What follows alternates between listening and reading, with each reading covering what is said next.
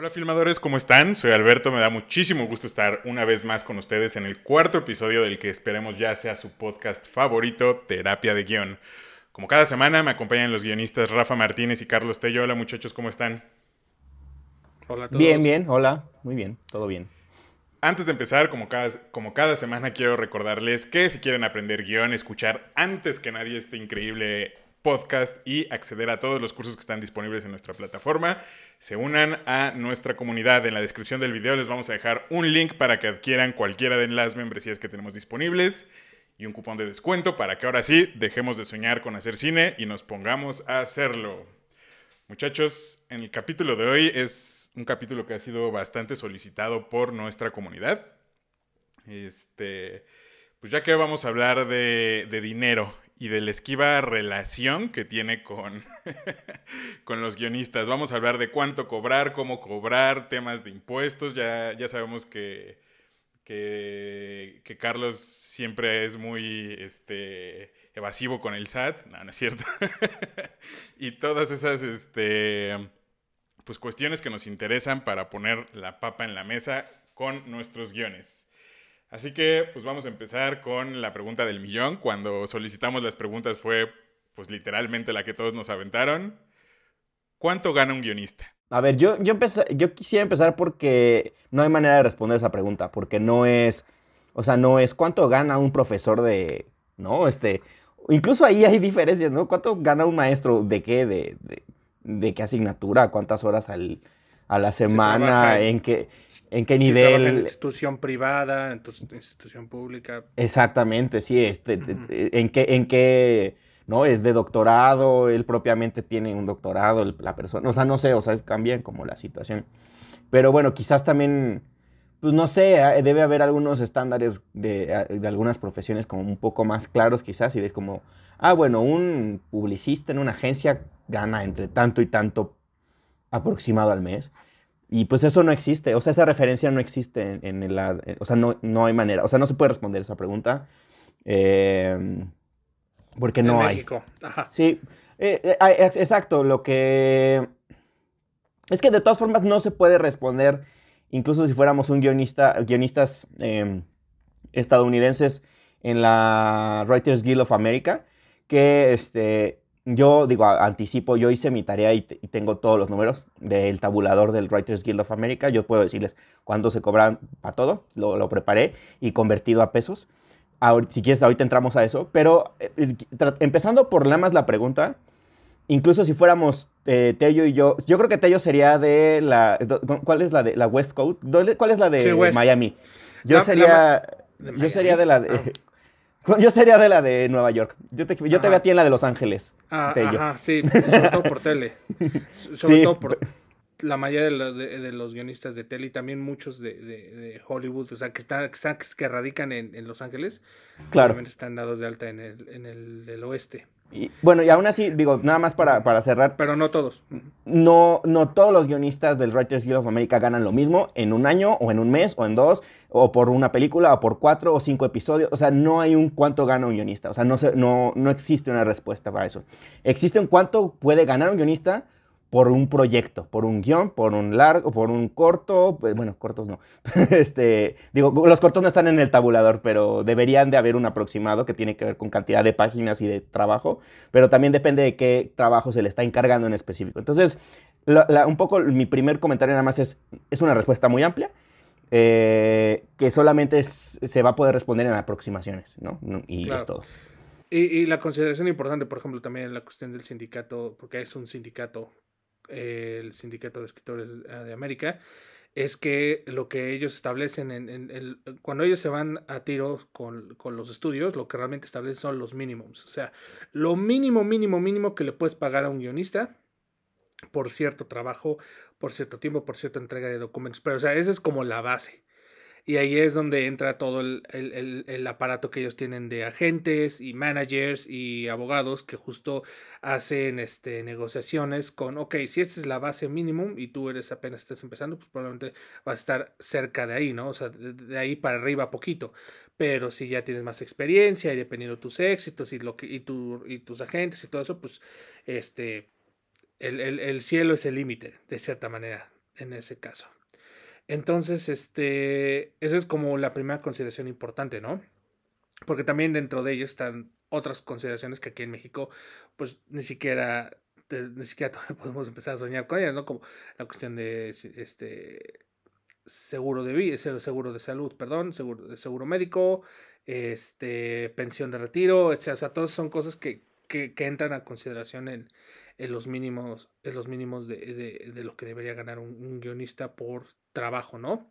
Y lo que sí serviría también de repente verlo a la hora de hablar de México concretamente es, es, es la misma pregunta de cuánto gana un arquitecto, ¿no? De que un, un arquitecto realmente pues puede tener sueldos, o sea, hay, hay, como un aproximado de sueldos en los que se están manejando, pero de nuevo, dependiendo del proyecto, dependiendo de las condiciones de trabajo, dependiendo con quién, para quién le estés trabajando, este, el sueldo puede incrementarse 10, 20, 30, 40 veces. No es lo no gana lo mismo un arquitecto que lo contratas para hacer una casita al arquitecto que contratas para hacer una planta o una fábrica. Un desarrollo así tremendo en, sobre reforma con centro comercial, torre de, oficinas. Ay, no sé, esas cosas. E, entonces, lo, lo, primero que uno tiene que empezar a concientizar es de, de, cuánto gana un guionista. a veces lo, uno, lo, uno concibe esa pregunta de la manera en que concibe, bueno, cuánto gana un contador, un ingeniero al mes un guionista gana por proyecto, igual que muchos arquitectos, igual que eh, diseñadores también, o sea, a menos que estés de planta en alguna empresa o lo que sea, pero eh, un guionista gana por proyecto. Entonces tú lo que tienes que hacer, y de hecho es uno de mis tíos, eh, de hecho dos de mis tíos son arquitectos, entonces justo cuando ellos, justo, cuando ellos supieron que quería ser guionista, se rieron un poco y luego ya uno de los dos que es menos este hojaldra, de repente se sentó conmigo y me dijo, ok, probablemente a ti no te van a pagar un sueldo como se lo pagan a tus papás, ¿no? Mis papás son educadores. Entonces, probablemente te lo pagarán como a mí y a mí me pagan por proyecto. Y yo pues, trabajo un proyecto al año o un proyecto cada dos años que me lleva cierto tiempo y yo cotizo ese proyecto para trabajarlo y luego vivir cómodamente año y medio o hasta dos. Porque no llegan diario o no llegan no llegan constantemente los proyectos. Entonces, ese, ese fue como mi primer acercamiento de, ah, ok, entonces cuando, cuando piensen cuánto debo ganar por un guion es cuánto tiempo me tardo en escribir un guion de largo, por ejemplo, cuánto tiempo lo trabajo, cuánto tiempo lo reboto, este, cuánto tiempo lo trabajo, eh, eh, incluso no solo en, tiempo de meses, sino al día, ¿no? y ir, e ir contabilizando eso en la mente. O sea, también porque cambia, cambia el cambia de guionista a guionista. Un guionista, un guionista que te, te, saca un guion de largo al año. Hay otro guionista que te puede sacar tres guiones de largo al año. Y ahorita dejemos de lado la, la calidad de, de, esos guiones, sino que pueden cumplir ese trabajo en ese tiempo. Entonces, ahí, ahí uno, uno empieza a pensar, bueno, a él le pagarían entonces tres, el triple de lo que yo podría cobrar por un guion que hago en un año, ¿no? Entonces la consideración es, bueno, tal vez si a mí me toma más tiempo, yo voy a comer en un año, bueno, tal vez no lo mismo que, el otro guionista, pero los dos vamos a comer, ¿no? Y entonces las consideraciones, son consideraciones importantes, o sea, creo que ese es el, final de, hay que empezar a, ver de que cuánto gana un guionista por proyecto y no cuánto gana un guionista por mes, por ejemplo, cuánto gana un guionista al año. Porque entonces ahí ya tienes tu propia métrica de qué tan rápido sacas tú tus proyectos. Hay otro tema del que quisiera hablar, pero no sé si soltarlo desde ahora. Creo que sí, al menos abrir esa puerta, me gustaría meterme a, ese, a esa reflexión más adelante y cuidarla mucho, pero eh, lamentablemente en México hay demasiadas carencias, no son una, no son dos, es, o sea, es o sea, no existe, no existe una industria formal, este, adulta, bueno, quise decir madura, pues, o sea, en esto del, trabajo audiovisual. Tiene que ver con, con la historia que el cine ha vivido en México, que es muy irregular, ¿no? Algo, por ejemplo, que era muy interesante de, que a mí siempre me sigue pareciendo, muy interesante de analizar. Tello y yo, cuando llevamos la clase de cine mexicano en el CCC, ¿no? Este, era muy interesante porque el programa académico está dividido en sexenios, ¿no? Como, como que otras cinematografías pueden dividirlo en, eh, movimientos cinematográficos, eh, décadas, este, ¿no? o ponerle algún nombre o lo que sea. En México es sexenios porque el, desarrollo del cine nacional está íntimamente relacionado con cuánta atención o falta de atención le pone el Estado. ¿Por qué? Porque hasta nuestros días, ¿no? Ahora está cambiando mucho desde hace poco que, que empezó a cambiar mucho por el tema de la llegada de las plataformas que, generan contenido en México, pero por mucho tiempo la única eh, manera de hacer cine era a través de los fondos estatales o eh, los estímulos fiscales, ¿no? Eh, entonces, que, sigue siendo dinero del Estado, es dinero de los impuestos que es, este, destinado a la creación de, ¿no? Está el EFI Artes, que es para distintas expresiones artísticas, y el EFI Cine, que es para cine, ¿no? Entonces, pero a lo largo de, distinto, de distintas épocas, el cine mexicano se ha visto, ¿no? Es, en los noventas era que, lleva, que hacían cinco, seis, seis películas al año, ¿no? Este, y eso ha hecho que, estoy hablando de que a principios de los 2000 todavía era crítica la situación, ¿no? O sea, porque veníamos de una década muy triste, de muy baja producción. Y entonces, estamos hablando de 20 años en los que el universo de la industria cinematográfica y audiovisual en México ha cambiado enormemente. Este, y eso eh, es poquito, es, quiere decir que sigue siendo, o, sea, es poco tiempo para tantos cambios y eso quiere decir que sigue estando muy disparejo en muchas cosas y entre ello, lo que hemos dicho y repetiremos muchas veces seguramente el día de hoy, que no hay, unas, no hay condiciones eh, eh, seguras para el trabajo del guionista y los guionistas en México, ¿no? Entonces, es decir, cada caso es distinto. Entonces, dicho eso, eh, también quería decir que ese número mágico, lamentablemente, en esta industria poco sana y poco madura que tenemos en México, pocas veces, a menos que seas no sé quién, yo creo Manolo Caro o no sé, eh, pocas veces está del lado del guionista eso. Eh, o sea, el poder decir, eh, mi guion cuesta esto. ay, perfecto, ¿no? O sea, normalmente sí puede ser que ocurra un cuánto me cobrarías y tú puedes partir de una propuesta que te parece justa respecto a lo que uno más o menos conoce de tabuladores o de la chamba que representa cada uno de los trabajos.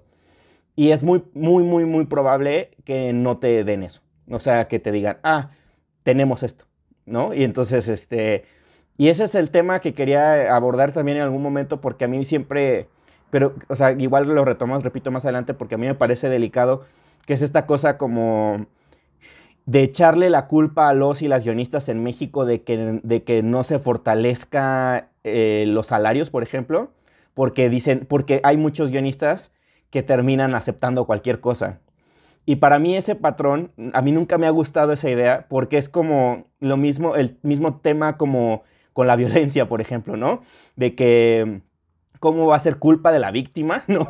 Este, o sea, si los productores son los que te están diciendo, tengo esta chamba, los productores son los que pueden ofrecerle chamba a los guionistas, no hay más. Entonces, si los productores que tienen la chamba en las manos dicen, oye, para el tenemos esto, ¿lo aceptas o no? Pues, ¿qué va a querer más un guionista? ¿Comer o no comer? o, generar oficio o generar, ¿no? Ponerle un título más al IMDB o no. O seguir esperando hasta que me paguen lo que yo aprendí según Writers Guild of America que me tienen que pagar por un guion. La verdad es que ahí me parece que el problema no es de los guionistas. O sea, eh, siempre va a ser de quien esté haciendo esas ofertas, ¿no? Que al final de cuentas son los productores. Entonces, dicho eso, eh, a veces no es, o sea, eh, viene de tu pregunta, pues, Mario, porque justo no es como que eh, no estamos, al menos repito, que sean pequeñas excepciones de importantes guionistas mexicanos que los hay, que tienen esa posición, que pueden decir, yo estoy cobrando esto. Y que las productoras pueden pensarlo y decir, pueden ir a hablar, ¿no? Así, hablarle a señor este, Amazon o quien sea el que le haya encargado. Oye, ya hablé con el guionista que querías, que es el que queremos todos porque ya tiene éxitos probados, pero me está cobrando esto. Híjole, pues vas, dáselo. Yo creo que son pocos los que están en esa situación. Eh, voy a dar el número, ¿no? De, este, solo como referencia también para continuar la conversación y no, no sentir como que no te respondí. Este, eh, de, acuerdo, hablando de mi tarea que hice, de acuerdo al Writers Guild of America, eh, que establece, como bien dijo Tello, mínimos, el mínimo es el 5% para el guion del total, del costo total de la producción, ¿no? Eh, no, perdón, de la película, pues como tal. Y no nada más la producción, incluyendo su postproducción. Es decir, cuánto cuesta la película, el 5% de eso es para el guion, ¿no? En México no existe eso. Eh, es decir, siempre se ha hablado de que es el, ideal, llegar a ese 5% como referencia. Eh, lo más común es que si eres afortunado, lo, que lo que te equivale es el 3%.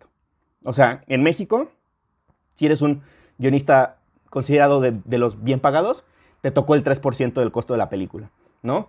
Este, se habla de que obviamente buscando que esto sea un poco más parejo o más, eh, pues sí, mejor pagado, de que puede ser que te toque entre, entre ese universo de entre el 3 y el 5% del costo total, lo que puedes llegar a cobrar por el guion de la película, ¿no?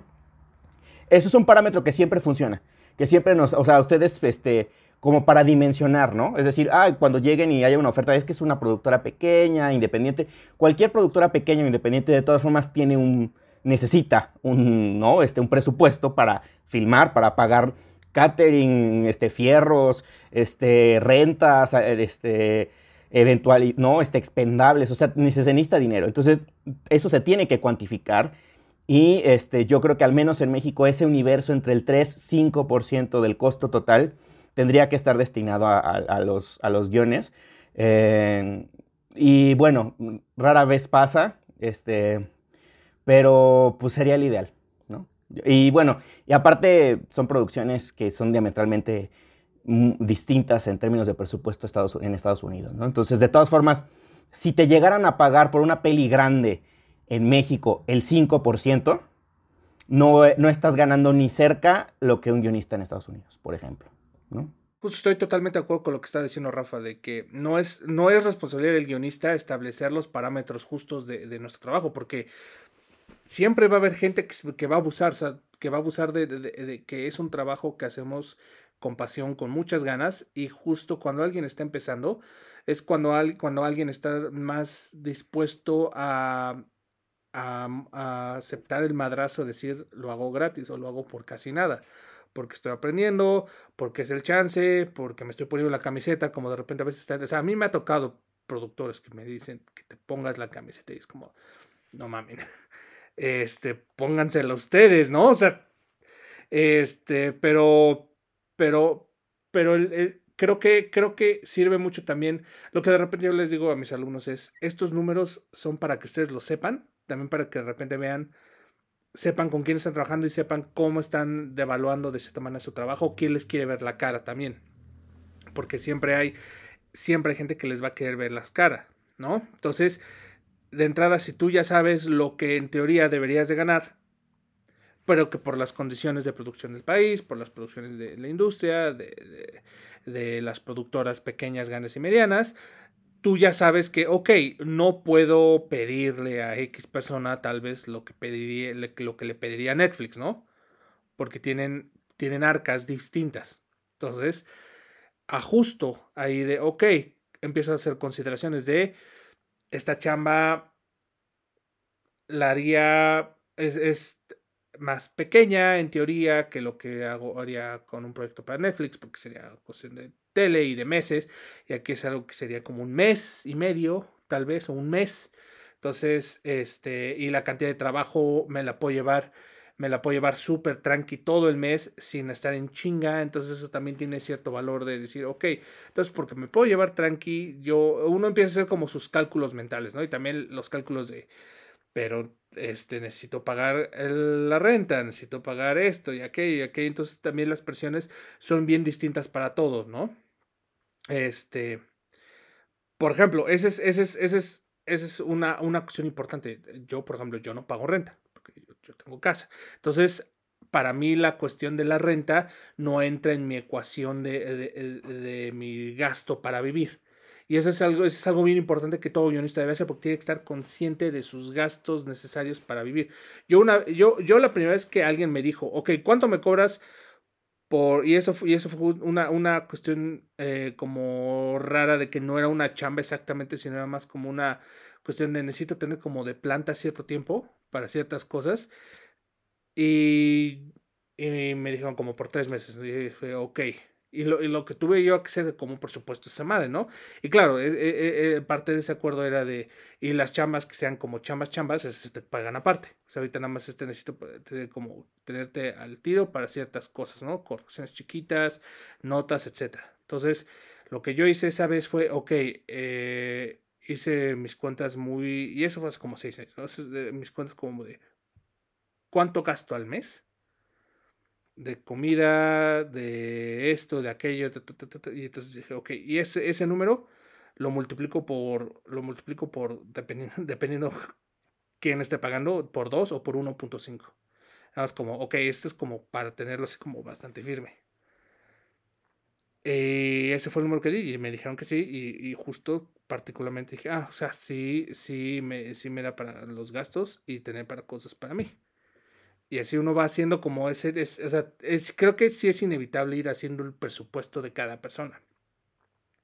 Porque también, y eso es, de hecho, ese es un consejo que, que da Craig Mason, el, eh, uno de los del podcast Script Notes, que justo es, es bien importante para los guionistas, que de lo primero que se tienen que aprender es no vivir por encima de tus medios cuando empiezas a ganar. Porque es bien fácil. Y la tentación, o sea, la primera vez que te pagan de verdad por un proyecto, o sea, la verdad que te pagan dinero de guion de verdad, entre comillas, por, decirlo de cierta manera, sí te, sí te mueve el piso y dices, ay, güey, es mucho, ¿no? Pero de nuevo, lo empiezas a dividir en el tiempo que te tarda hacer las cosas, en la cantidad de repente de horas que tienes que estar, en la cantidad de cosas que luego tienes que abandonar por estar haciendo cosas. Porque también, eh, por ejemplo, los rooms de tele son pesados, sobre todo se han vuelto más pesados ahora que son en línea, porque la, la, hay una cuestión energética bien rara de, de, de, no te estás alimentando de la energía de, los otros, de las otras personas en un room, como lo suele ser cuando estás en presencial. Entonces, en línea es más desgastante. Entonces, no, no, no son tantas horas como en, en, en físico solían ser, pero son horas mucho más cansadas, porque le estás hablando a una computadora. Y claro, estás teniendo réplica en los audífonos y en, y, en, la cámara, pero no, no estás ni siquiera compartiendo el calor con otro ser humano, ¿no? Y, suele haber menos breaks, suelen ser más chiquitos, entonces es, una jornada de trabajo que sí te deja bastante este, cansado después de estar así 4 o 5 horas. Entonces tienes que considerar de cuando estás en un room de tele, no puedes agarrar otras chambas no puedes estar haciendo otras cosas. Entonces, normalmente, ¿no? También hay gente que, hay gente que logra, que logra meter dos rooms de tele al mismo tiempo y no sé cómo, o sea, no sé qué hace. no sé si aspiran coca o no tengo idea, porque no sé cómo les da la energía. Yo con uno ya estoy bastante, eh, o sea, tengo ya todo lleno, ¿no? Entonces, esa es otra consideración importante. ¿Qué tanta chamba puedes agarrar al mismo tiempo? sin quedar mal, porque es otra cosa que también como guionista cuando estás empezando, eh, es bueno decirle que sí a todo cuando estás empezando, pero tienes que ir empezando a, decir que no conforme vas avanzando, y no solo por esta cuestión de tener el privilegio de decir que no, que sí es un privilegio, ¿no? Pero también es importante aprender a decir que no, porque lo, por decirle que sí a tres proyectos, quedas mal en dos y ya no te vuelven a contactar para otra chamba con esas personas. Entonces es algo que, que lamentablemente vas aprendiendo a las malas, ¿no? Porque cuando te, ya tienes el, el, el, tu horario lleno y ya estás trabajando y te estás desvelando y ya estás empezando a comer mal, ya, ya no estás haciendo ejercicio, ya van dos días que no sacas a tu perrito a pasear, etc. o sea, sí, sí va consumiendo otros lados de tu vida. Entonces ahí es cuando eh, hay una frase en Parks and Recreation que, que, que justo hablaba de que half-ass, o sea, como, como, que no puedes tener media nalga en las cosas, ¿no? O sea, tienes que tener las nalgas, más o menos, ¿no? Las nalgas enteras en la silla de, las cosas que estás haciendo y no puedes tener media nalga aquí y media nalga allá porque si no te vas, te vas a caer. Entonces, es, es un poquito así. Vayan concientizando cuánto trabajo pueden hacer en cuánto tiempo. Esa es como de las cosas más importantes que puedes hacer a la hora de presupuestar lo que tú vas a cobrar.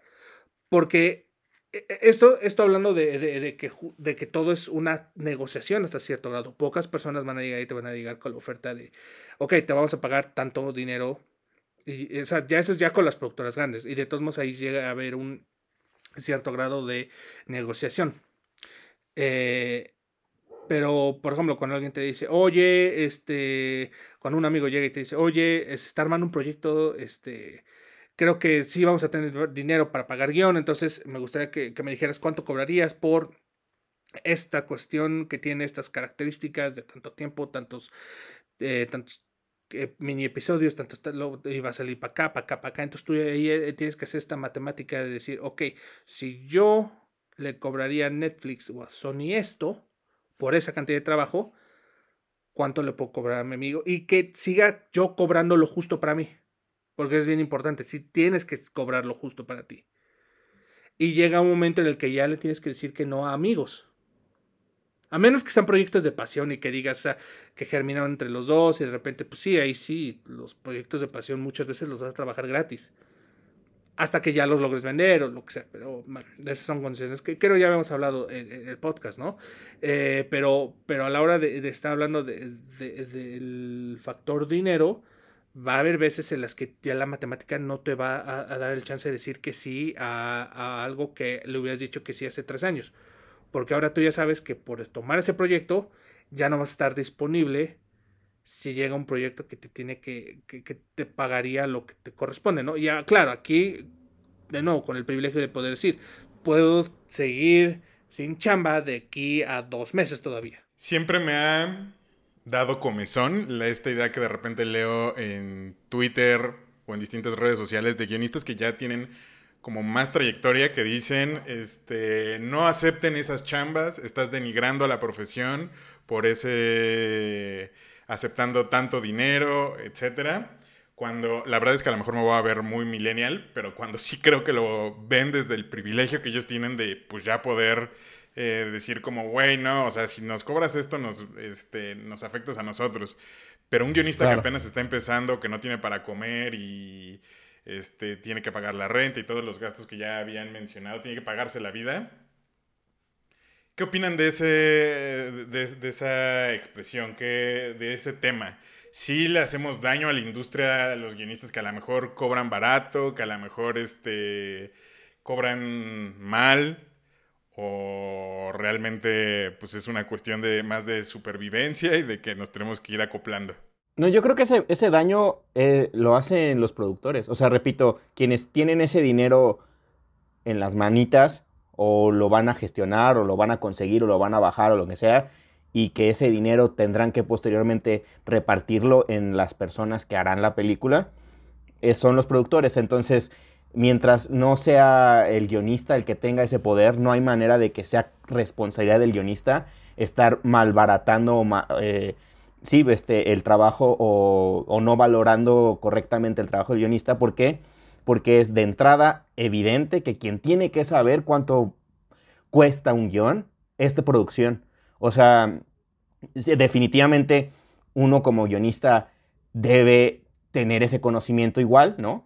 Pero al final de cuentas quienes pagan, o sea, los productores en México tienen clarísimo cuánto cuesta una renta de una planta de luz, pero no cuánto cuesta un guion. Y eso me parece completamente ridículo, porque o sea, partiendo desde esta cosa que, ya hemos dicho un par de veces, que cuando llegan a ofrecer tu proyecto, es, es esta cosa como de cuánto me cobrarías. O sea, como si fuera yo un técnico de computadoras y, ah, está leve, 500 pesos, ¿no? O sea, eh, no, o sea, y, que digo que siempre se parte de ese cuánto me cobrarías, les dices cuánto pensando en lo justo y dicen, tenemos esto, este, ¿no? Y bueno, ya tú ves si, si sí o si no. Pero normalmente, te repito, es está del lado de producción, ¿no? de los productores, esa decisión. Entonces, si a lo mejor la contrapropuesta no te, no te gusta, van a seguir buscando a, un guionista hasta que alguien les acepte esa chamba. Entonces, ¿quién está, quién está cometiendo el error de no valorar correctamente el guion? Los productores, no los guionistas. O sea, y repito, el, hecho de que conozcan cuánto les cobra un armero y que sepan en sus presupuestos, porque yo he visto a gente cuando está haciendo desgloses, ¿no? Gente que trabaja, a lo mejor no, no productores que son, ¿sabes? Estos productores que yo les digo productores con P mayúscula, que son los dueños de la película, sino los que trabajan, no sé, en coordinación de producción, que tienen que sacar, ¿no? Tienen que estar viendo lo de las cuentas, o son gente como, pues, que al final son como, como obreros de la producción, ¿no? Tienen que apretar los centavos. Exacto, que, que lo, he visto que pues, lo son contratados por productoras para sacar cosas, presupuestar cosas para las oficinas, las carpetas y demás. Y de verdad, hay cosas que, que, no se, en las que no pueden escatimar, porque es como, híjole, es que esta película tiene un montón de efectos especiales o queremos que tenga un montón de efectos especiales eh, y, los armeros no te cobran menos de esto. Entonces ponle eso. no, este, uy, la, este, tales locaciones de alto impacto en la Ciudad de México te cobran esto. O sea, y, y no hay manera de que eso se baje, ¿no? Pero en el guion siempre, siempre encuentran la manera de, Mm, pero creo que podemos bajarle un poco al guion, ¿eh? O sea, le, decimos, ¿no? O sea, como esta cosa como de, si se lo pudieran ahorrar, si se lo pudieran ahorrar, se lo ahorrarían. O sea, hay una desvalorización del... Perdóname, yo, sí. Sí, sí, No, te escucho, si quieres algo No, no, no, y, y, ¿sabes por qué? Y sabes por qué hacen eso y triste, o sea, la, verdad, la razón más triste de, de, eso es porque en el fondo ellos saben que un armero no, no es una chamba que puede ser cualquiera. Y la de los guionistas y tampoco, en el fondo, pero ellos sí creen en el fondo creen que cualquiera puede ser guionista. Que sí, cualquiera puede ser guionista. Creo que cualquiera puede, pero no cualquiera lo es. ¿No? Y esa es, esa es la, la, diferencia importante. Cualquiera puede serlo si estudia, escribe, va haciendo todas las cuestiones que una, que una persona necesita hacer para volverse guionista lo mismo que una persona cualquiera puede ser un armero, totalmente, pero no cualquiera es un armero. Y no cualquiera es un, coordinador de stunts. Y no cualquiera es este. Eh, hasta, hasta, hasta, el director, ¿no? Entonces, pero en el fondo creen que como son, nuestra herramienta es el lápiz y el papel, bueno, en realidad la computadora, eh, en, la hoja en blanco, eh, creen que, y como ellos han tenido que escribir y redactar cosas en toda su vida, creen que el salto cualitativo y de, y, de, habilidad no es tan masivo como si de repente les pidas a ellos que fueran los coordinadores de, o fueran los armeros de un set, ¿no? No tenían ni puta idea por dónde empezar. Cuando ellos creen que por haber visto películas toda su vida y creen que por eh, estar produciendo películas, creen, en el fondo, que si fuera absoluto y completamente necesario, ellos podrían sentarse un día y escribir el guion. También el hecho de que, de que producción de notas, por ejemplo, de guion, mm, les da una autoridad porque casi, casi es como... Por eso es que los productores muy, con muy, muy poco conocimiento realmente de, de, de, narrativa, pues, este, en México son los que están empezando a agarrarse del, de la figura showrunner ¿Por qué? Porque son productores, porque tienen la manera de gestionar dineros y porque con el simple hecho de pagarte un seminario, como ya había dicho, de dos días en Los Ángeles con quién sabe qué gurú, ya, y conocer términos, eso en apariencia es saber guion, ¿no?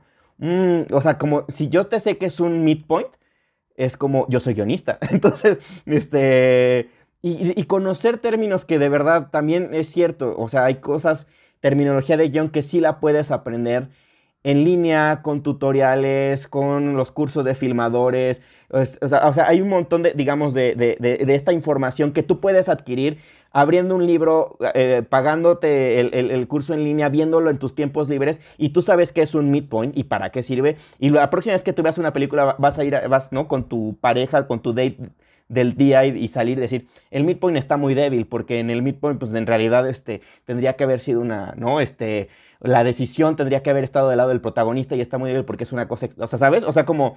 Y, y, y, eso no te hace guionista al momento de escribir 90 páginas o 120 páginas que se sostengan en términos de todo lo que representa una, una película, ¿no? Escribir una película. Personajes, eh, universo, estructura, o sea, pero que, que, que no nada más sea el conocimiento del término, sino la aplicación. Entonces, esa es una...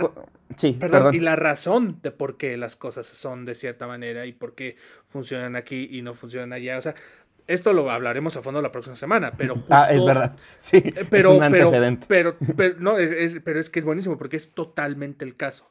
Claro. Porque eh, eh, creo que fue del toro quien dijo de que no hay nada más peligroso que alguien que medio sabe.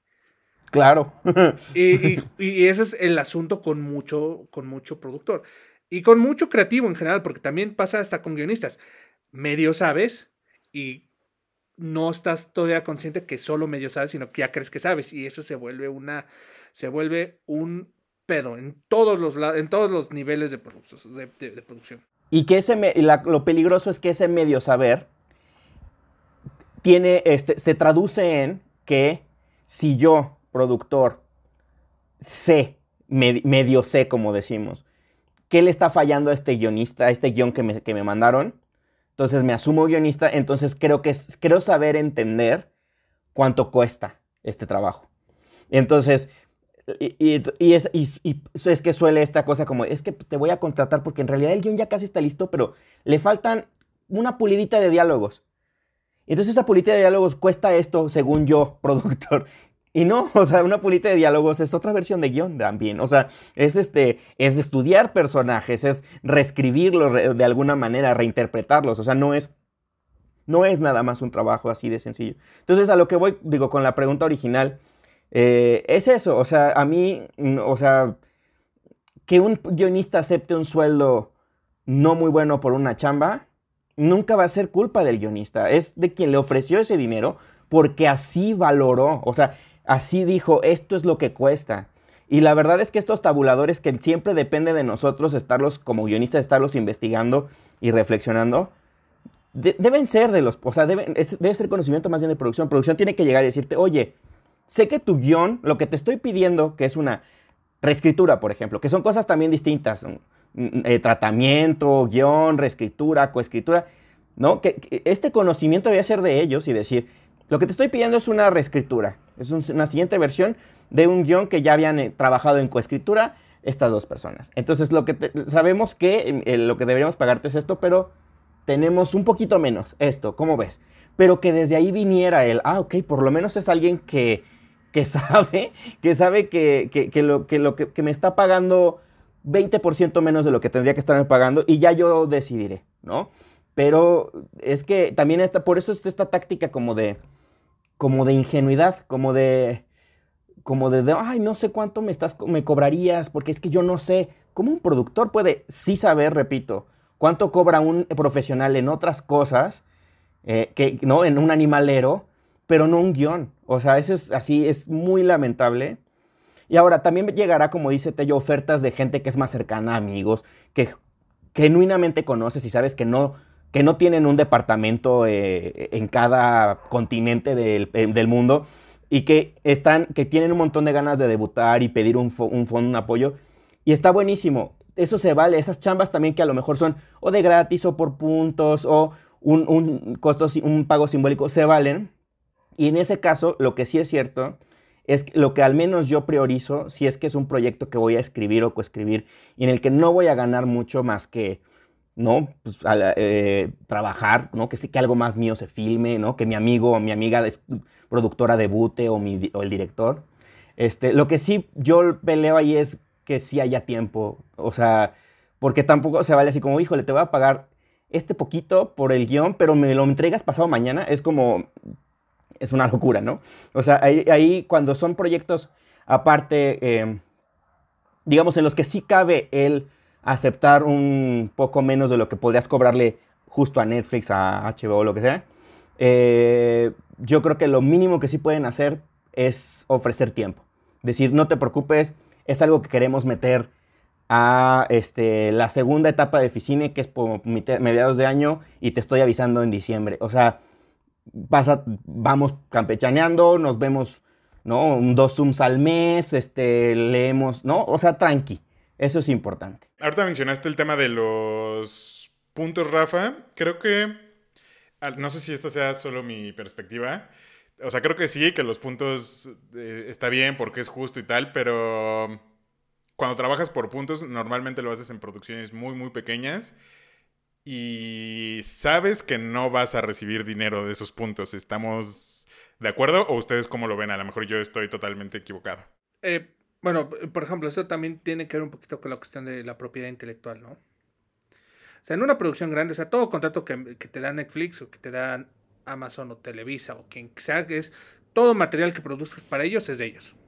O sea, todas las ideas, todos los, este, o sea, todo lo que se produzca dentro del marco de este room, en estos guiones, en estos documentos de historia, ya sean este One Page, bueno, ya en una producción te piden One Page, ¿no? Pero justo es este, es de sinopsis, argumentos, eh, outlines, eh, todo este tipo de documentos, o sea, todo, todo, todo ese material intelectualmente es propiedad de ellos. ¿Por qué? Porque justo para eso te están pagando que es también una de las cosas importantes de la razón por la que los, los guionistas americanos tienen la protección del sindicato es porque ellos sí son considerados en, toda la legalidad como empleados, ¿no? Entonces allá no hay una distinción como la tenemos aquí en México de la propiedad, de los derechos morales de una obra, etcétera. Es, es, es diferente allá, ¿no? Entonces, por eso ellos pueden construir su sindicato de esa manera. Nosotros es todo un, un asunto un tanto distinto, pero la cuestión de los puntos es, eh, nada, nadie en Netflix te va a ofrecer puntos por, por, una, tu trabajo de guionista. Ese es, ese es como el sacrificio básico, o uno de los sacrificios básicos que haces cuando ya estás pasando de, de, de, trabajos que haces con tus amigos, en producciones chicas eh, o cosas tuyas, a cuando ya estás trabajando con, con, con productoras probablemente transnacionales, ¿no? Porque ya ahí hay una maquinaria completamente distinta de las consideraciones legales que ellos van a tomar. Por ejemplo, hace poco, o sea, me tuvieron que, eh, que cambiar el contrato de una cosa porque las condiciones de producción de una cosa cambiaron. Entonces, o sea, como cambiaron ciertas cosas y por el fraseo del primer contrato ya no aplica, entonces tengo que firmar un nuevo contrato porque eh, y en una producción más chica entre amigos, pues nada más se, ah, güey, ya resulta que esto va a cambiar y va a ser, entonces ahí ya no es una, porque, que esa es otra cosa importante, que, que, que tal vez es importante que se, se, se, hable en algún momento de que cuando trabajas con amigos, tiene que haber también cierto eh, paper trail, o sea, como eh, rastro, de rastro de papeleo y rastro de de lo registramos juntos, o sea, de como de quién hace qué, o sea, como una, una, una, un, términos claros, que eso es lo principal, o sea, eh, tal vez no necesitemos tener el, el, el, tanto papeleo, pero mientras los términos estén claros con amigos, es básico, porque también se puede volver una telenovela. Tú, Rafa, como que sé que has trabajado más este, ese esquema, levantando tus películas. ¿Qué onda con los puntos? ¿Sí funcionan o nada más es algo para que todos nos sintamos este, bien? Es que, mira, funcionan eh, en, en perspectiva del mismo tamaño de la película. O sea, y que el tamaño de la película no nada más es en términos de costo o demás, sino de alcance. Es decir, eh, hay que ser muy, muy, muy, muy honestos, ¿no? Eh, uno puede hacer una película con su celular, sí. Con tus amigos, sí. Terminarla bastante decente, ¿no? En, es decir, pues producirla en tu casa, con, ¿no? O, tener un apoyo ahí de postproducción para acabarla padre en un DCP 2K, 5.1 de mezcla y de, así que se, que se defienda bastante bien y que lo pongas tú en una sala de cine y se vea lindo, sí.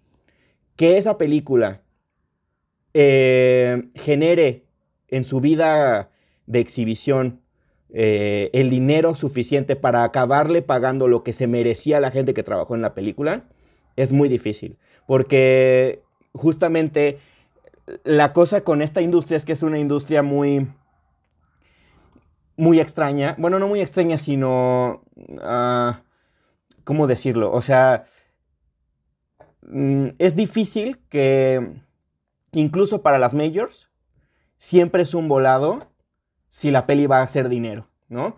Porque hay muchos factores, ¿no? Y después de la pandemia se vio muy claro. Es decir, este, híjole, la aguanto y mejor no la saco, pero es que ya vino Omicron, pero es que no sé qué, ¿no? Porque son, es mucho dinero invertido. o sea, repito, estamos hablando de películas que tienen mucho presupuesto, ¿no? Y además de todo lo invertido, todo en la mercadotecnia y, y cubrir ese, o sea, decir, recuperar ese dinero y que a partir de la recuperación el dinero ingresado empiece a ser ganancia, es difícil, repito, incluso para las majors. Imagínate para un productor independiente. Entonces, lo que quiero decir con esto es que los puntos sirven como una forma de legalmente, o sea, de una manera, porque se firman contratos y porque se hace un convenio así con los términos claros, como dice Tello, haya una valorización del trabajo que se hizo en la película, pero definitivamente no vas a vivir de eso. O sea, no, nunca vas a alcanzar a tener el pago de lo que, no sé, la peli que, que, yo filmé hace, no, este, en principios del 20, que estrenamos recién, este, por ahí alguien me pidió que les interesaba para una muestra más adelante en el año y están pagando un screening fee, que es una, una cuota por cada pase que va a tener en esta muestra de la película, que me pidieron tres pases, ¿no? Es un proyecto como, ¿no? Este, que tiene un fin más como de formación de públicos en una región del país, entonces obviamente no hay muchísimo dinero, pero me están pagando, o me, no, digo, no sé si lo voy a decir, pero me, están, me ofrecieron, ¿no? Este, 750 pesos por pase de la película, ¿no? De ese 750 pesos en total de los tres pases, este, ese total, que son, que es 1500, no, estoy contando muy mal todo, ¿verdad? Como 2000. No, 2000. eso. no, sé, no sé, por eso no sé matemáticas. Este, 2250 según yo, pero. Ese, ese, ese total se va a tener que repartir entre todos los socios de la película, que incluyen a los cinco actores, ¿no? Este, a, a los dos, a los tres productores asociados y yo, ¿no? Entonces, esos porcentajes, el quien tiene el, mayor porcentaje o punto de la película es 8%, ¿no? Entonces, de tres funciones, hasta ahorita lo que hemos hecho o lo que podría haber de dinero de la película de ganancia es el 8% de 2.200 pesos, ¿no? O sea, eh, solamente mencionando una cosa, pues, o sea, obviamente, eh, ojalá que la película tenga más proyecciones que una muestra de, ¿no? de tres funciones, pero aún así, eh, eh, eh, de estas ventas que haya alguna u otra ventana, un pase en, en televisión, este, en pay TV o lo que sea,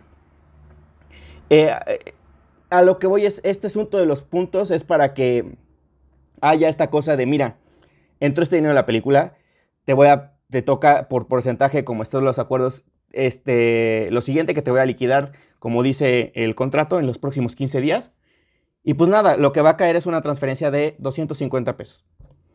Y nunca vas, de verdad, o sea, no hay manera que uno viva de los, de los porcentajes, pero es una manera de decir tu participación, o sea, e, esta película, ¿no? Que, este, lo que está haciendo es esto y lo que, ¿no? Lo que acordamos te toca esto. O sea, lo que voy es, sí, creo que estoy dándome a entender, ¿no? O sea, se, tiene que, o sea, nunca de ninguna manera va a servir, a menos que de pronto te volviste, ¿no? Este, hay películas que muy chiquitas que de pronto sí se pueden convertir en un fenómeno, ¿no? O sea, no La Bruja de Blair o eh, Clerks, ¿no? De Kevin Smith, creo que sigue haciendo mucho dinero. Entonces, eh, uno nunca sabe si le vas a pegar, ¿no? Pero, y de pronto hay proyectos así de chiquitos que tan uno nunca sabe que hay actores o gente que interviene que dice, ¿sabes qué? Mejor el, pago simbólico, así los, los, los 2.000 al corte, porque pues yo prefiero hacer el súper el fin de semana. Y pues, luego puede resultar que, que sí te hubiera convenido más el porcentaje porque a lo mejor la rompes muy cabrón en Sundance, ¿no? Eh, pero eso también es difícil que pase, ¿no? O sea, este sueño como de Sundance Cine Independiente es... Sony, cine Independiente de Sundance es a24, Apple TV, Searchlight Pictures, o sea, es como, ¿no? O sea, es muy difícil, ¿no?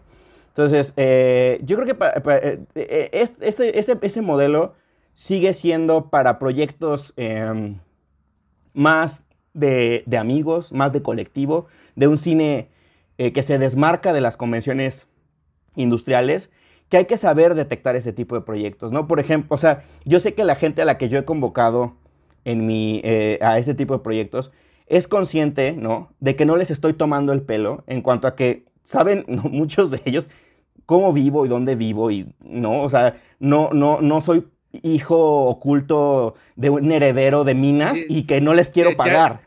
Ya, te vas a desaparecer con esos dos mil varos, Rafa. Sí, no, o sea, no, no, no soy, o sea, ¿sabes? O sea, hay una, y hay una claridad de que me acerco con una película que tengo ganas de hacer y que saben que la razón por la que no le estoy pagando es porque no tengo dinero. O sea, no es porque sea un culero me lo quiero ahorrar, ¿no? Este, Exacto. En cambio, sí hay, eh? hay quienes sí, ¿no? Hay, hay mucha gente, hay gente que navega con la bandera de cine independiente en México y guerrillero y, y perdón, pero eh, duermen muy, felices, muy felizmente en, en, departamentos de Polanco. O sea, no sé, o viven de rentas, de, no sé. Hay gente que está, que muy desde el privilegio no, mm, de todas formas, si se va a evitar pagarte o te dice, hay unos puntos, ¿no? Este, pues no sé, depende, hay que valorarlo, ¿no? En este modelo hay algo bien importante que tiene que ver justo como con la honestidad y con la claridad con el equipo. O sea, las dos películas que yo he hecho bajo este esquema ha sido todo mundo, ¿no? Todo, todos los que han participado, todas las personas que estuvieron en la película, saben cuánto teníamos para hacer una y cuánto teníamos para hacer la otra.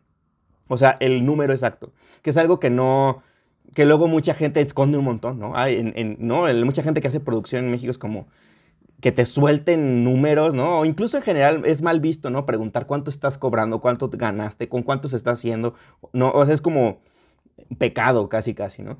Eh, acá es importante que sepan, la película la estamos haciendo con este dinero. O sea, no, o sea, y, que con ese eh, uno pueda medir su experiencia trabajando en la película a partir de ese parámetro. Estoy en una película que cuesta esto, que estamos, y, y, con, con, ese, con esa perspectiva creo que me están dando un lugar para dormir bastante digno, creo que estoy comiendo bastante bien, creo que estamos filmando las horas correctas por día, o sea, medir este, el, total, ¿no? En, esa generalidad, ¿no? Y por eso es que ese, ese modelo de cine es en ese sentido mucho más honesto, ¿no? En otro tipo de producciones tú no firmas su contrato y si acaso tienes las, ¿no? Estableces las suficientes... Eh, eh, o sea, fortalece suficiente alguna relación con más gente que está trabajando en la película, puedes más o menos llegar a dimensionar cuánto se está gastando en ese llamado al que fuiste, que, no. Pero bueno, eh, eh, hay dos cosas que, que, también me gustaría destacar de lo que dice y que tiene que ver con esta situación de regalías o qué más, además de, del propio, ¿no? Lo que, ten por tu guion, lo que se tiene que cobrar hay algo bien importante que es, que yo creo que ese es otro tema que tendríamos que hablar eh, en el podcast más a detalle, que es el tema de derechos de autor, ¿no? O propiedad intelectual. ¿Por qué? Porque como bien dijo Tello, es distinto. En México, en particularmente en México, es, existen estos dos conceptos que luego son eh, no, este, muy difíciles de entender, que es derecho moral y derecho patrimonial. El derecho moral tiene que ver con que aquí en México, quien haya escrito algo, tiene derechos de autor, tal cual, sobre ese escrito, irrenunciables y e inalienables. Es decir, son tuyos y ya. No, o sea, tú escribiste esto, esto es tuyo. Tú tienes el derecho de que esos derechos morales alguien los explote comercialmente por ti y esos son los derechos patrimoniales. Yo le doy la oportunidad a esta persona física o moral, productor o productora, a que haga dinero, ¿no? Es decir, que filme la película, que a partir de millón filme una película, que, digamos, si viene tal cual de yo, guionista, hice un guion, este guion como está, de, de principio a fin, le gustó a tal productora, filmaron la película, hay un producto derivado que es otra obra, que es una obra cinematográfica basada en una obra literaria, que es este guion mío, con la cual pueden explotar es decir, la pueden vender en plataformas en todo el mundo, todos los territorios, forever and ever, en toda, para todas las especies, ¿no? Por si algún día colonizamos la luna, todos los universos conocidos y por conocerse. Tu productor, a partir de mi guion, que es mi derecho moral, puedes hacer eso con tu película. Pero yo también puedo tener obras derivadas, que puede ser otra adaptación cinematográfica, que este, ¿no? Hay, por ejemplo, hay un remake este, de Somos lo que hay, que es una película ópera prima del CCC del 2010 de Jorge Michel Grau. Hay un remake gringo que se llama We Are What We Are, que dice basada en el guion de Jorge Michel Grau. Es decir, no le pagaron al CCC para hacer un remake de la película. Pagaron los derechos de Jorge, del guion de Jorge Michel Grau para de a partir de esa hacer otra película, ¿no? Entonces, eh, en México existe ese asunto y por eso es que cuando existe ese tipo de contrato, de cesión de derechos, es decir, yo le cedo a esta productora los derechos patrimoniales de explotación en mi obra, ahí tú sí puedes negociar cositas, ¿no? O sea, como, ok, está bien, pero en 10 años yo puedo volvérselo a, ofrecer a otra productora o a otro director para que haga otra versión de la película y, y ahora musical o una versión on stage o lo que quiera, ¿no? Este, es decir, tu película tendrá una exclusividad de vida de sol. Es lo único que existe alrededor de esta historia por 10 años y a partir de 10 años puede haber serie de televisión porque, ¿no? O sea, eso es lo que te estoy cediendo a ti. O, este, bueno, y, existen otras cosas en México que se llaman sociedad de gestión colectiva, que eso es algo que en México le correspondería cubrir a la SOGEM, que la SOGEM funciona muy bien con los escritores de televisión, de, de, televisión de la vieja escuela, es decir, la telenovela. Los escritores de telenovela en México ganan, no sé, creo que ya no más, pero los que escribían la época de oro de las telenovelas en México, es, ellos sí ganaban casi, casi yo creo que en algo comparable el Writers Guild of America y hasta la fecha pueden vivir muy cómodamente de regalías cobradas por retransmisión de sus, de sus telenovelas porque es algo muy masivo, muy, muy masivo, traducido, doblado a no sé cuántos idiomas. Y entonces hay esta sociedad de gestión colectiva que es la SOGEM que nada más le está diciendo este mes tu, tu telenovela este, Café con, bueno, esa es colombiana, este, Corona de Lágrimas, se transmitió, este, estuvo al aire tantos meses en Brasil y en estos territorios, esto te toca. Esa, son, esa es otra chamba que también es, es eh, que, que, que, hoy está completamente diluida, por ejemplo, los guionistas que trabajan más como por el lado de plataformas y por el lado, ¿no? Del cine independiente, pues no se diga, ¿no? Es, es mucho más difícil.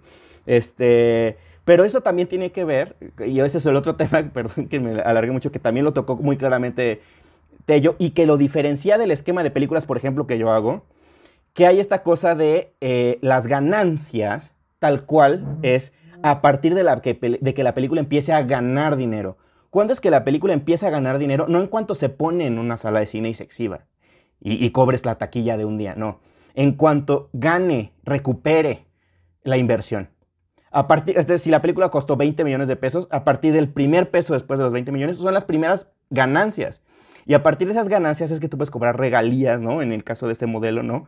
Este, que, por ejemplo, eso yo no lo hago en el modelo del cine que yo hago. Yo, la proyección que a mí me paguen, yo distribuyo el dinero en, el, como en la gente. No, no, no me voy a esperar a cubrir los 100 mil pesos porque filmé con 100 mil pesos. O sea, para Probablemente la película en toda su vida no haga 100 mil o, sí, en total, pero si no, imagínate, nunca pagaría eh, una, correspondencia. Entonces, son temas también legales muy densos a veces, ¿no? Perdón que se ponga denso, este, pero es importante porque es parte de nuestra chamba y estar eh, familiarizados con esa terminología y en ese sentido también saber en qué área te estás moviendo. Si, si tu historia la tienes registrada, por eso es importante, ¿no?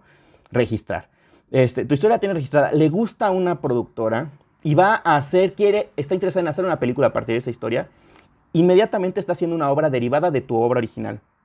¿No? En ese sentido, tú tienes derechos, ¿no? Que es distinto a, este, te contrata una productora para hacer una película con un brief detalladísimo de estos son los personajes, estas son las situaciones, estas son las arenas dramáticas. Y tú, ok, y esto es lo que me salió. O sea, eh, eh, ahí sí estás en un marco como de trabajo puramente por encargo. Y de hecho normalmente hasta preferimos nada más cubrir la chamba y entregar. Tampoco es como que yo quiera los derechos de los juguetes de esa comedia romántica que hice a partir de un brief tan detallado. Este, pero los otros proyectos que uno escribe, como dice Tello, en sus tiempos libres, sin ninguna ambición, y a alguien le gusta, de pronto alguien le interesa, ahí sí cuida. Cuida que no te estén queriendo que hagas firma, que firmes el mismo contrato de es por encargo, es una obra que nosotros vamos a llevar a... No, ¿cuál nosotros? Mejor en el cajón, ¿no? Este, porque ahí, ahí sí está tu corazón. Son modelos distintos, son modelos muy distintos. otro cuando de plano te llega, eh, y yo ya lo he dicho, ¿no? Completamente fuera, ¿no? Es decir, Imagínate, a Tello le toca escribir un episodio de una serie que lleva dos temporadas y van a arrancar la tres y le toca el 3 por 4 ¿no? El episodio cuarto de la temporada 3. Evidentemente él ya tiene poco nivel de maniobra y de autoría en, esa, en ese trabajo, ¿no? Yo escribí una última versión de un remake argentino que ya había pasado por varios guionistas. O sea, evidentemente ahí era también poco lo que yo puedo hacer y mucho menos lo que yo puedo exigir, que me paguen lo que acordamos, decirles perfecto y listo. Son muy distintos los escenarios. Claro, ahí, las batallas realmente se vuelven el cuánto me vas a pagar y si mi nombre va a estar ahí, ¿no? Y en Uy, temísima también, crédito. Eso sí, no. Ya de mínimo, un crédito que sí te. que te respetado, ¿no? O sea, pues que te convenga, ¿no? Y, y, y, es, y, es, bien importante, o sea, es, sé que a la mayoría de los que nos gusta el guion, probablemente somos guionistas porque no nos encanta hablar de contratos y no nos encanta hablar de impuestos y todo ese tipo de cosas. Pues desafortunadamente es necesario, pero los derechos patrimoniales es bien importante que sepamos dónde estamos parados porque son los que inevitablemente afectan nuestro bolsillo. Entonces, entonces es bien importante como estar conscientes de eso. Me gustaría que pasáramos a los números. Más o menos, sé que también esto varía mucho dependiendo de eh, la habilidad que tenga el guionista para negociar, el tipo de producción en el que esté y tal. Me gustaría que más o menos nos, nos dieran algunos números para saber cuánto se vende un guion de largometraje. Sé que, por ejemplo, en escuelas de cine este, tienen, pues sí, más o menos cuánto le, le deben de pagar al guionista. Eh, más o menos lo que ustedes han tanteado en su experiencia y tal, cuánto se cobra, eh, cuánto es el número de morlacos que, que, que cuesta un guion de largometraje y todos los números que Rafa trae bajo la manga, que también estaría bueno saberlos para hacer una comparación. Sí, como yo hice mi tarea, me voy a soltar a echar números que empiezan con el, con el tabulador más reciente del Writers Guild of America y termino con una comparativa del escenario mexicano, ¿no? Este, entonces, eh, y me parece importante justo en un principio eh, responder no respondiendo la pregunta para llevar a la reflexión, pero sí era importante y e hice la tarea en ese sentido, porque en realidad esto que dices de que en las escuelas de cine te dicen, no te dicen a menos que tengas un profe muy buena onda y, que te diga es esto, ¿no? O que de pronto le mandes un WhatsApp y me, oye, ¿cuánto cobro por tal cosa? Porque no es, por eso me parece importante sí traer números acá, porque que le den, que le den vueltas a la pregunta, o sea, que nadie sea concreto con esto cuesta tu trabajo, es muy común en México y tiene mucho que ver con por qué no avanzamos y por qué no maduramos como industria, ¿no? Entonces, este, por eso es que, sí quería contestar con números, pues. Eh, primero, también siendo, eh, dejando el disclaimer clarísimo, que depende de qué te están pidiendo, ¿no? En qué etapa estás entrando, si es una reescritura, una coescritura, es un, este, una revisión, es un script doctor, es un Mm, es, un, es, un, es el pago por un guion, es un pago por un tratamiento. Este, perdón, tratamiento lo dije dos veces porque en realidad me refiero a treatment, a argumento, ¿no? Eh, asesoría, este, unitario, televisivo, 30 minutos, este, hora completa, documental, documental con investigación o sin investigación. O sea, por eso es que no hay respuestas tan concretas, pero bueno, dicho ese disclaimer, lo que investigué es, del último periodo de mínimos establecidos por Writers, Guild of America, que es el sindicato gringo, que ya hemos dicho más de mil veces. El último que está es de, eh, el periodo que terminó el 5 de enero del 2020. Puede que haya otro que no llegue a ese, pero bueno, es una buena medida. Primero, motion picture, que es decir, largometrajes, ¿no? Eh, y viene dividido siempre en high budget y low budget, ¿no? Presupuesto alto y presupuesto bajo. Eh, entonces, película, largometraje, para cine, de alto presupuesto, incluyendo tratamiento, perdón, incluyendo argumento, treatment en México es argumento, eh, el mínimo es de 124.226 dólares, es decir, se traduce a 2.554.288.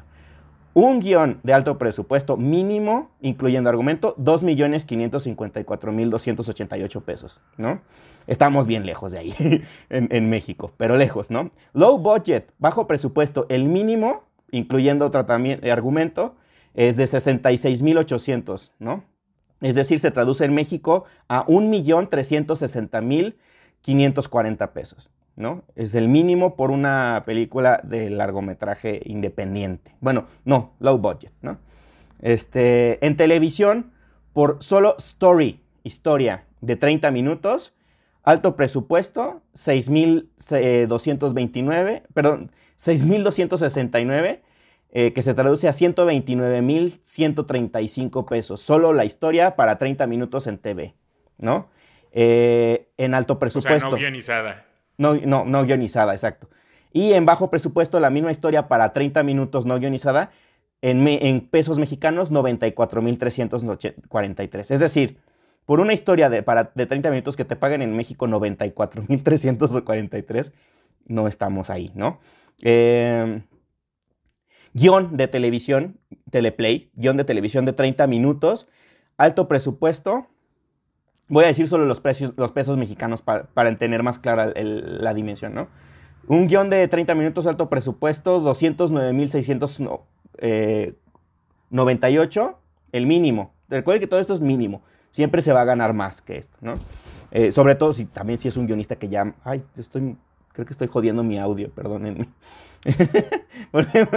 Rasqué mi lavalier. Este...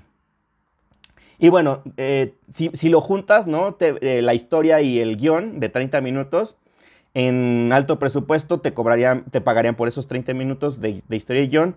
En alto presupuesto, el mínimo de 15.668, que se traduce en 322.746, ¿no? Eh, ahora, en México, eh, en México, si fuera, partamos de la idea de que en México el Eficine, que es el estímulo fiscal, eh, lo más que entrega una producción es, es 20 millones de pesos, ¿no? Que es Mm, repito, el, estímulo fiscal de Eficine. Ese 20 millones de pesos eh, solo en realidad se representa una parte de la producción de la película, que normalmente las productoras ponen otra parte y solo para producción y que luego se le tendría que agregar todo el tema de postproducción y terminar la película. Pero partiendo de que solo fueran los 20 millones de pesos máximos que da el Eficine, si sacamos el 3%, el que es el mínimo que deberíamos de cobrar, eh, el guionista se llevaría 600 mil pesos de una película de 200 eh, millones de pesos. Es decir, al guion tendría que haber de 20 millones, 600 mil pesos para guion. 3%. Si fuera el ideal, que es el 5% mínimo del Writers Guild, es un millón de pesos. Película de 20 millones de pesos de oficina, guion un millón de pesos, ¿no? Eh, es raro que ocurra, ¿no? Digo, pasa, me imagino. Este, ahora, Focine, por ejemplo, que antes, Focine eh, absorbió lo que antes era Fidecine y Foprocine, pero el parámetro original era Foprocine, que era para películas, el fondo para producción cinematográfica de calidad, que era como para películas más de autor, más chicas, más o menos el promedio era entre películas de 5 y 7 millones de pesos, ¿no? Que aportaba el, este, el fondo, ¿no? En ese sentido, un guionista, por el 3% de una película de 5 millones, sería 150 mil pesos. Y eh, el 5% de una película de 5 millones, 250 mil pesos. Entonces, por una peli chiquita, lo, correcto sería que ganaras 250 mil mínimo, ¿no? Mínimo. Este, chiquita en ese sentido, pues, como con, un apoyo más pequeño. O una película que parte de 20 millones de pesos de Ficine, pues entre los 600 mil y el millón por el guion. Es lo que tendrías que estar cobrando. De cine, de cine es nada más lo que tengo. Y más o menos, según su experiencia, ¿cuánto se cobra? Yo no he cobrado nada de esto. Nunca. Este, no, o sea, yo, yo, yo no he cobrado...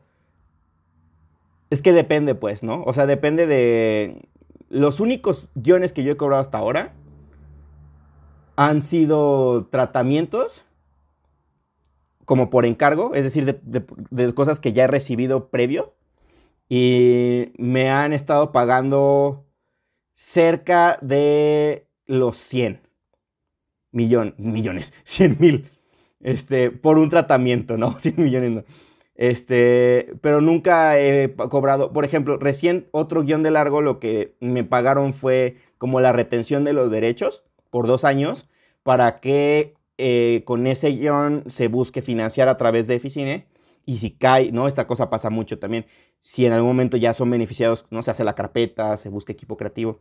Y si obtienen el, apoyo, el, fondo de Eficine, ya se me paga el guion completo. Entonces, de momento nada más me han pagado el hold de los derechos. Entonces, tampoco, que ese es un primer guion mío, mío, 100% de mí, no 100% salido de mí, pues, que, está, que, que en algún momento cobraría como un guion completo.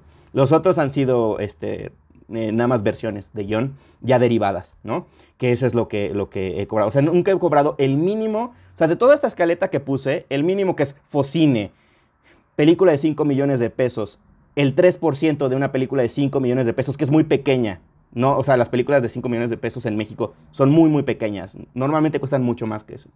Entonces, casi, casi que un documental cuesta esto, documental ya más o menos, ¿no? Este, bien terminado, con, o sea, como en total, ¿no? Y, digo, documentales pequeños también, no, no, documentales Netflix con drones y cosas, ¿no? Carísimas. Pero un documental ah, más o menos casi, casi independiente, pero con buen presupuesto de postproducción y demás, cuesta 5 millones de pesos. Entonces, estoy hablando de que es una película pequeña. Una película pequeña de 5 millones de pesos, el 3% de eso son 150 mil pesos. Es lo mínimo de lo mínimo de lo mínimo que he descrito hoy que podría alguien ganar. Yo no he ganado eso. Hasta mis días de hoy. Si eso me resta credibilidad, gente. ya dije que no es mi culpa, sino de los productores. Pero este. es, ese es el mundo, ¿no? Carlos, más o menos cuánto andan los sueldos en televisión. Ok. Este. En tele. ahí les va. En tele hay las consideraciones más importantes es, es, lo que te pagarían por una Biblia y un piloto, que es como una consideración aparte, y lo que te pagan como guionista de día a día en una serie de televisión. Empezamos con lo segundo, que es como lo más, donde te pagarían lo más justo y realista, porque lo primero, eh, probablemente, y ya luego hablaríamos de, de esto un poquito más a fondo, es probablemente ahorita sus Biblias y pilotos no sean requeridos por producciones grandes. Por cuestión, por, que tiene que ver con muchas cuestiones de, cómo funciona la tele y quién está a cargo de, estas El algoritmo, dices tú.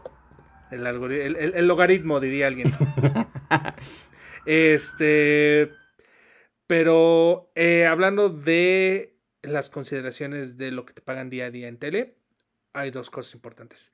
Lo que te pagan por el room y lo que te pagan por guion que idealmente te lo pagan separado. No como, no en como paquete de, pues te vamos a dar esto y tienes que sacar los guiones. No, porque esa es, es receta para explotación.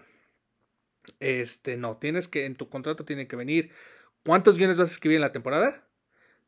Y probablemente te digan cuál, cuánto te va a pagar por ese guion y cuánto te van a pagar al mes, por cuántos meses en el room.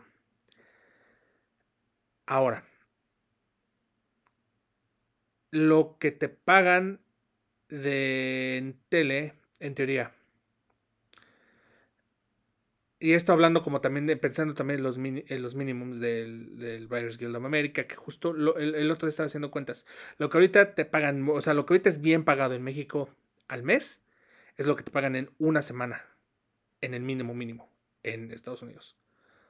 Sin contar guiones, ¿no? Pero ahorita de nuevo es condiciones completamente distintas, una escala diferente, ¿no? Entonces, ahorita lo que idealmente te deberían pagar en un room de tele, idealmente antes de tener esa chamba de room de tele como guionista, probablemente uno estaría aspirando a ser asistente del room de tele. Ahora un buen sueldo de asistente de room al mes estaría entre 25 y 40 al mes y tú no tendrías que producir guiones ni material, ni material más allá del requerido por el room. Los documentos de, por ejemplo, de eh, mandar las notas día a día al showrunner y al resto del room, ¿no? Ahora, si saltas al paso de ya ser guionista, lo que idealmente te estarían pagando al mes como guionista como tal, tendría que estar entre los 60 y 100. Ahí es como un rango grande, ¿no? Pero podría variar mucho entre las producciones. Y por guion, entre, entre 100 y 200. Por episodio de. Por episodio de televisión de. De, hora. O da igual. A veces ya da igual, ¿no? Es, que ahora ya, ya es. Y es más como hay flexibilidad de las, de las ventanas, ¿no? Desafortunadamente, en el lado del dinero, Desafortunadamente, como ahora ya se acostumbra que las series para Netflix y Amazon y todos estos streamers ya no es media hora o una hora, sí, sino realmente fluctúan entre 35, 38, 44, 33. Realmente es como en ese rango eh, te pagarían esto, ¿no? Idealmente debe haber una separación porque si hay una diferencia estructural de cómo escribes un capítulo de media hora a uno de una hora. Pero la verdad es que ya se ha perdido un poquito esa diferenciación. En Estados Unidos está todavía mucho más marcada todavía. porque ellos todavía tienen el, el- eh, las televisoras muy marcadas y justo ellos eh, están muy estructurados alrededor de eso, porque tienen que hacer cortos comerciales y todas estas cosas, y ellos sí es muy raro que se pasen de esos tiempos, ¿no? Solo para finales de temporada o cosas muy, muy especiales. Muchísimas gracias a todos los que llegaron al final del capítulo. Les recuerdo que si les gustó este podcast, no olviden suscribirse al canal, le den like, lo compartan, inviten a todos sus amigos guionistas para que nos escuchen, para que se unan a esta comunidad. Les recuerdo que también ya estamos en Spotify. Les dejo en la caja de comentarios eh, el link para que, para que puedan escucharlo allá también si quieren. Yo soy Alberto Román. Muchísimas gracias, Carlos. Gracias, Rafa. Yo tengo algo que decir nada más muy breve. Perdón, ya te arruiné tu salida. Ver. No, es que he visto que nos comentan mucho cuando, cuando se estrenan los episodios, este, y no me da cosa como porque no estamos en vivo, entonces no les podemos contestar. Solo se me ocurre que en algún momento, da- después de ciertas, ciertos episodios, hagamos como respuesta de preguntas concretas que han habido. O sea, sigan dejando sus preguntas en los episodios, a lo que voy. Solamente no crean que somos una bola de groseros que no leímos su pregunta. No estamos ahí. No, ya. pero de hecho sí leemos sus preguntas y de ahí Sí. son las preguntas que yo le hago a todos. Eso bueno, es un a, a hecho. Sí, pero luego pues este, hay unas como que tienen que ver con el tema pasado que Ajá. luego no... recu- Entonces a lo que voy es podemos hacer luego una edición de Sí, lo que no las- respondimos, ¿no? la- las dudas conf- conforme les van surgiendo durante el podcast, ¿no? Sí, que suelen Ah, ser más puntuales. Era todo lo que quería decir nada más porque me sentía grosero. Bueno, ahora interrumpido por tercera vez. No, pero puedes hacer comercial. Ah, ya, Ya, membresías, ya hay membresías de filmadores. Hay membresías de filmadores, entren, están bien padres, pueden acceder a todos los cursos. Pero bueno, ahora sí, muchísimas gracias a todos por unirse a esta comunidad. Nos vemos la próxima semana aquí, en el que esperemos que ya sea su podcast favorito, su podcast de confianza, Terapia de Guión. Nos vemos muchachos. Chao. Bye.